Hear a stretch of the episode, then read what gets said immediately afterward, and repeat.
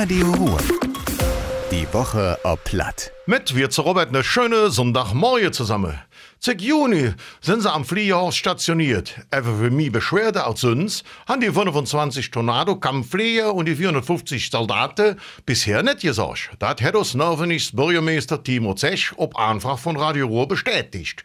Die Flieger und Kommisskop kommen vom Büschel aus dem pfälzischen Ulmen. Da wird im Moment der Start- und Landebahn überholt. Deswegen sind die Flieger und Soldaten für mich als drei Jahre in Nervenig umgebracht. Mit der neuen Brücke über der Ruhr wird der Verkehr bei uns im Kreis entlastet. Die Brücke ist zwischen Merke und Stammele gebaut worden. Die Brücke ist jetzt zweispurig und die der kleine Würgänger ersetze. Damit ist die neue K35 jetzt fertig. Die Umgehungsstraße Merke herum hat rund 8 Millionen Euro gekostet. Das hat der Tagebaubetrieber gelöhnt.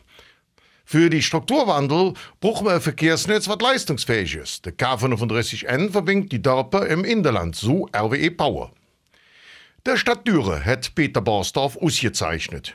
Für sein soziales Engagement hat der 79-Jährige die Ehrenring der Stadt erhalten. Borsdorf kennt jeder als Löfer mit der Dus.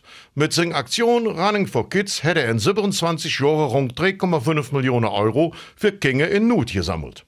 Der Ehrenring kriegt nur ganz wenig Glück. Es ist die zweithöchste Auszeichnung der Stadt.